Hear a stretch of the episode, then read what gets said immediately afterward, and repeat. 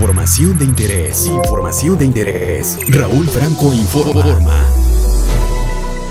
El expresidente Vicente Fox y el aún titular de la Secretaría de Seguridad y Protección Ciudadana, Alfonso Durazo, cruzaron descalificaciones en las que se acusaron de ratas mutuamente. Fue el exmandatario panista quien comenzó cuando escribió Las ratas son las primeras que saltan cuando se hunde el barco. ¡Pobre Sonora! Junto a una nota en la que Alfonso Durazo confirma su salida del gobierno federal para buscar la gubernatura de ese estado. Fox agregó, vaya despedida, nada que presentar en más de dos años, más que fracasos y más fracasos. Agua Sonora, no puede decir con un fracasado en alusión al último corte sobre la seguridad en el país que presentó Alfonso Durazo el miércoles. Vicente Fox apoya la iniciativa de empresarios y grupos civiles Sí por México y el que pidió rechacemos al inútil y descalificado Alfonso Durazo.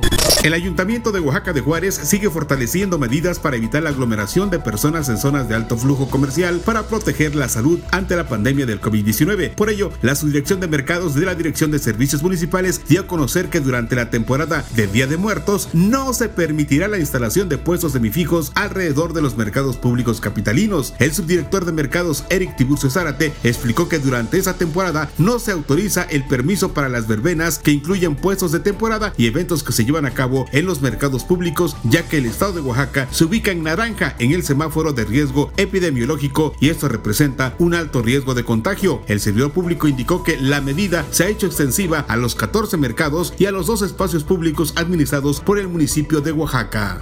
Reporte COVID-19 en Oaxaca. ¿Qué estamos haciendo mal? En las últimas 24 horas se reportan 121 nuevos casos y 3 defunciones. La mañana de este viernes hay un total de 20.254 casos confirmados y 1.595 muertes por coronavirus. Seguimos en semáforo naranja. Si puede, quédese en casa. Las noticias más importantes para iniciar el día. Raúl Franco informa.